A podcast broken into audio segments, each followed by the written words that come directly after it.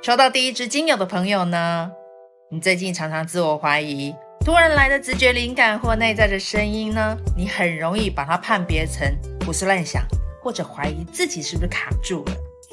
这支精油的能量呢，它是要教导你，你要成为一个客观的灵性管道，以敞开、不带任何评判的方式去接收所有的讯息。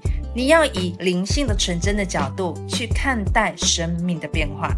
你可以多使用北极光和云杉、安内还有圣光这三支精油哦。选择第二支精油的朋友呢，最近有些焦躁不安哦，情绪起伏好像也变得比较大。不知道在急什么，突然变得没有耐心，好急好急哦。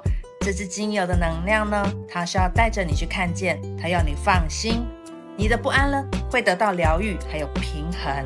只要呢你愿意放慢脚步，千万不要急躁，所有的事情会安然度过的。你可以多使用杜松、薰衣草还有香杏这三支精油哦。选择第三支精油的朋友呢，最近很渴望大量的学习哦。